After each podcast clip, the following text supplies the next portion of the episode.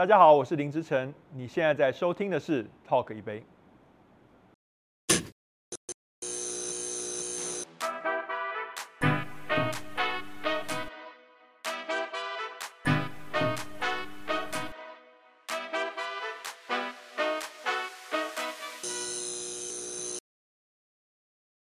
欢迎收看 Talk 一杯，我是主持人郑伟博。今天呢，非常高兴邀请到我的朋友，哇，他真的是台湾在年轻世代当中兼具了颜值、外形，还有脑袋，以及大型企业经营的翘楚。话不多说，我先介绍他出来，我们再来好好聊聊他的事业、人生、求学跟家庭。让我们欢迎 Epic Words 的董事长、创办人。台湾大哥大的总经理林之晨，哎，Weber 好，各位观众大家好。今天呢，呃，邀请到 Jamie 总经理来到我的节目当中，其实是非常开心。然后呢，就是今天可以不用那么严肃，因为我们不是商业周刊，然后也不是天下远见，今天是 来到 Talk 一杯，来到我们节目呢，就是要好好的边喝边聊，所以有一个专属你的特调，来 Cheers 一下，Cheers，嗯，好喝。很清爽，专属林之晨的特调叫做重返二十一，喝起来它有绿茶，有苏打，有清醇，然后还有吐司条，很青春，很清爽。然后呢，今天呼应到了这个就是你的 title，创世代的先锋者。我觉得你真的是台湾在新创企业乃至于进入到了大型的这个企业当中的第一人啊，所以来聊一聊。其实啊，呃，一个大型的电信企业，我觉得真的非常不容易啊。你过去在新创，从我的角度我看，哇，你真的就是新创金童、新创教父。但是变成一个区域级的电信商，我觉得从四年前你以四十一岁这个被最年轻的总经理之资进入到台湾大哥大这个集团，我蛮好奇的是，你每一年每一年都会写一个 一年级生、二年级生的这个文章，四年了。你最大的感触是什么？因为每一年的挑战都不一样。最大的感触就是 大家都说好像老了十岁。真真正我觉得最大的改变应该是，呃，四年前可能我对于一个这么大哦，将近万人的同仁的一个集团的运作，其实是有点像是呃从三万英尺的高空从外面在观察的。那现在自己身在里面，真的在过去这四年去带领这样的团队。那我觉得，对于这个大组织怎么运作，那甚至于，呃，大组织要怎么样的转型升级，有更更深刻的体会。如果你看我的那个文章，你会觉得说，呃，到第三年、第四年的时候，我会真的觉得自己上手了，哦，真的知道这怎么样把这个航空母舰开得更好。因为当然，Jamie 他你是长期的都会写作，在 Mr. Jamie 的这个 blog 里面都会跟大家分享。可是，其实我们可以快速透过 Talk 一杯跟大家分享的是，呃，一步一步这样走来，从真的是很自由的一个创业者，从然后进入到一个大组织，而且前面里面有这么多的资深员工，然后第一年、第二年到你刚刚讲的第三年、第四年得心应手，有一些组织上面的文化跟人事上面，你是怎么样的带领着大家成为形成共识，到你自己是能够呃就是如鱼得水，这是一个很不容易的过程。对我我我觉得呃运气好的是我加入台湾大哥大的时候，虽然他。呃，那个时候经历了三四年的呃营收跟获利的衰退，但它本身还是一个呃底气非常呃足的一个组织。那其实呃电信公司二三十年前，呃那个时候刚刚民营化的时候，是一个非常吸引人的行业。所以呃台湾大哥大里面充斥着当初十几二十年前加入，那一路跟着公司这样上来非常优秀的人才。所以我那个时候呃，因为我本来就是在当。呃，独立董事嘛，我是先当了半年多的独立董事，才接这个总经理的位置。所以我那个时候呃决定接总经理位置的时候，我就决定了我呃必须要这个裸身来，也就是说我自己一个人来。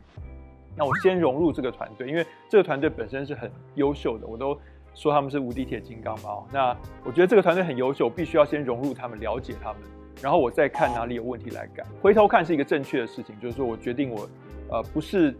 一来就说，哎，我我比较厉害，你们不懂，我要来改变你们。而是我一来，我知道你们很厉害，那可能时代变了，我们一起来了解，呃，时代发生了什么事情，那我们要怎么样去把公司 turn around 哦，所以那我就呃自己一个人来，然后进来之后，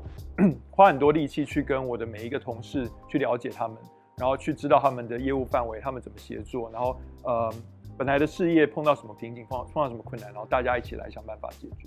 你看呢、哦？我们就在讲的就是你在不跟不同的世代，我们不断的也是在学习嘛，所以这个 range 很宽之外，你也是在 young talent 的培育上面着力很深，所以你就出现了一个 program，就是这个赞助大学生的一百万不需归还的这个计划。你当初的起心动念是什么？而且这个计划真的可以执行得很顺畅？因为我当年是二十一岁的时候，大三升大四那个暑假。呃，被学长拉着去创业的。那我真的觉得，如果我当初没有去创业，然后毕业，然后去就业的话，我的人生轨迹会跟现在完全不一样。那我也真的觉得，我当初是做对了选择，选择去创业，所以我开启了一个呃，我自己真的一路上觉得很有收获，也很有成就，也很喜欢自己在做的事情。那所以呃，有点想要扮演当年的那个学长的角色，重返二十一岁。那找找看，现在在学校念书的二十一岁的学生。或二十一岁或以下的学生有没有他觉得他自己其实他念的是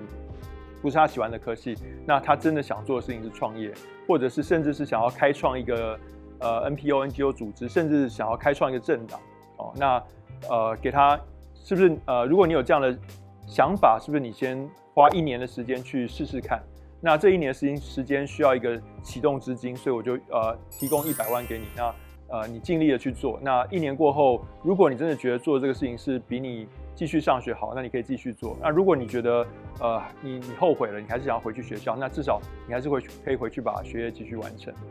所以这大概是那个呃整个 Jamie's Gap Year Program 的起心动念啊，就是想要呃扮演那个学长的角色，回去找当年的我，然后希望给他们一个开启人生另外一条道路的机会。那呃，这个 program 今年第一第一年，我们已经完成了第一届的收件跟甄选。那你看到了些什么，让你觉得很印象深刻的 story 或者是个案？呃，很多很很多很有趣的，比如说呃，有一个呃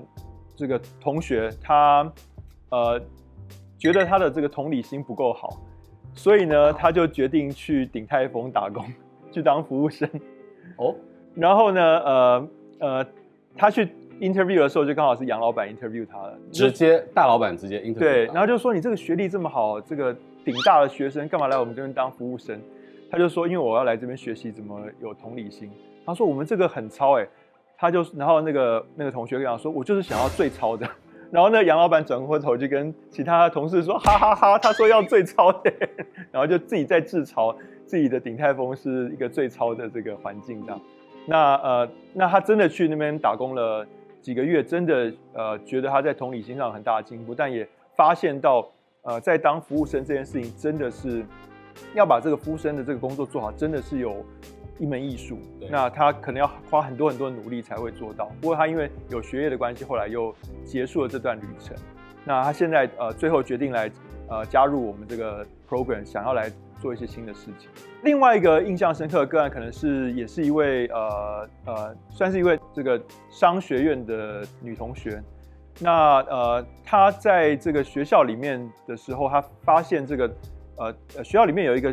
学生很喜欢去参加的这个竞赛，叫做这个 HOT Prize。哦，那 HOT Prize 是一个全世界的竞赛，就是呃全世界的学学生做这个商业个案的提案竞赛。那如果呃成功的话，可以到这个。呃，国际上的舞台去跟全球的学生竞逐，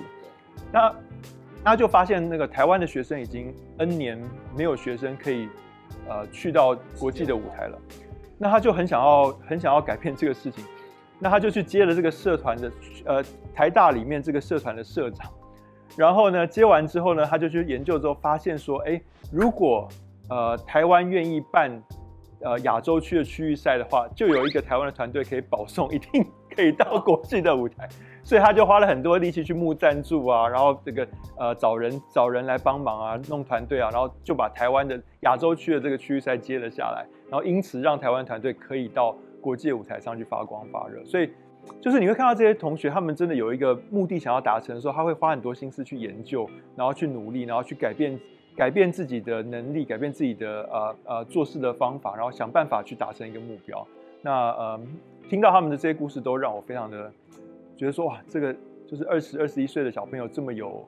这么呃有决心想要完成事情。那回想到自己二十二十一岁，真的跟他们比，是差很远的。所以就觉得说啊，台湾的这个未来是很有很有希望的，因为年轻人这一辈比我们强太多了。在下一个世代，其实他们会想朝着自己的想法去做，好像跟我们以前被联考啊、被这些制度给绑住，好像不一样。对，我觉得我们当年只有说我讨厌念书，但，但是但还是得要照着那个轨迹走。对，但好像没有说我喜欢做什么。好像当年我们呃被这个教育磨到一个程度，是我们有点忘记我们自己喜欢什么。所以年轻人能够去追寻到自己喜欢的，那可能非常重要。你这个 program 有每一年会一定是有一个定额给多少人，然后送他们去达成他们想要的梦想，然后你有想要做几年？呃，我们今年选了十一个人，那呃不是因为我们有一个定额，就只是我们呃从整个申请者当中两百多个申请者当中，觉得这十一位是。呃，我真心的觉得他们在想要做的事情是有意义，然后想要支持他们。那我也希望每年每年我们都可以有这么多人，甚至更多人。那呃，其实我并不会有一个什么定额的想法，我希望能够支持越多台湾年轻人，可以开启一条新的道路，然后去呃呃追求自己的梦想。那会做多少年？可能做到我破产为止吧？不会啦，因为这个 program 的所有的一切的这个预算都是我个人掏腰包赞助的。所以，呃，可能就做到有一天我经济没有办法负担 为止。哎，可是我觉得你是一个对于想要回馈社会不大会去想自己腰包的人。虽然你很有余裕啊，因为在在你还没有创业完全成功的时候，你就可能在纽约，你就已经在想要怎么回馈社会了。你是因为底气很足吗？第一个，我没有什么物欲了。那呃，我觉得我人生有一个很重要的转捩点，就是二零零七年我的小孩出生了。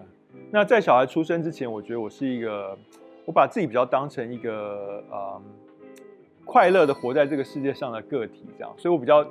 重视的是自己开不开心。呃，我的大儿子出生的那那那一瞬间，真的让我觉得有被雷劈到的感觉，就是 责任加重吗？对，就是我抱着他，我就觉得说，哇，我有了一个小孩，那这个小孩将来开不开心是我的责任，那我必须要确保他在长大的过程中，他呃有一个。快乐且有成就感的人生，而且，呃，他可以在他喜欢的一个世界上生活着，这样。那我就发现说，其实，呃，如果我要做到这件事情的话，我不能只是对他好，我必须要想办法去贡献这个世界。如果这个世界，呃，最后变得生灵涂炭，那即便他活得再好都没有用。所以，我觉得那个二零零七年小孩出生的，那个那个一瞬间，真的就是彻底改变我的人生。那从此之后，我就在想的是我。还能够为这个社会多做点什么贡献？因为我希望这样的话，我小孩长大的时候，他会喜欢他活在的社会。在今年写了一篇，我想在年轻人甚至是在创业圈有获得非常大的共鸣，就是二十一岁前你必须知道的二十一件事，想要给很多年轻人。为什么会去想再写这一篇？而且后来获得的回响是你当初预想到的？呃。边聊我边喝，我也要喝一下，呼应一下 这个你写这一篇的起心动念。其实呃，写这一篇的原因还蛮简单，就是我要推出这个 program，那我希望能够呃透过一个内容的分享，能够让带起大家对这个 program 的注意。那我的因因为我的目标受众就设定在二十一岁或以下嘛，所以我当然就写二十一岁前你该知道二十一件事情。那开始写了之后，我就发现这篇文章好难写。因为，呃，我已经离二十一岁很久了，我必须要很努力的去回想，说我以我现在年纪，我会想要跟我二十一岁的自己说什么，哦，所以我花了很多很多的力气去写，而且我必须要去思考，说现在二十一岁的年轻人他看到时空不一样，对他能不能有感受，所以我花了两三个月的时间写，那过程中也请了一些年轻的朋友给我一些意见，这样，那最后文章发出去的时候，呃，他的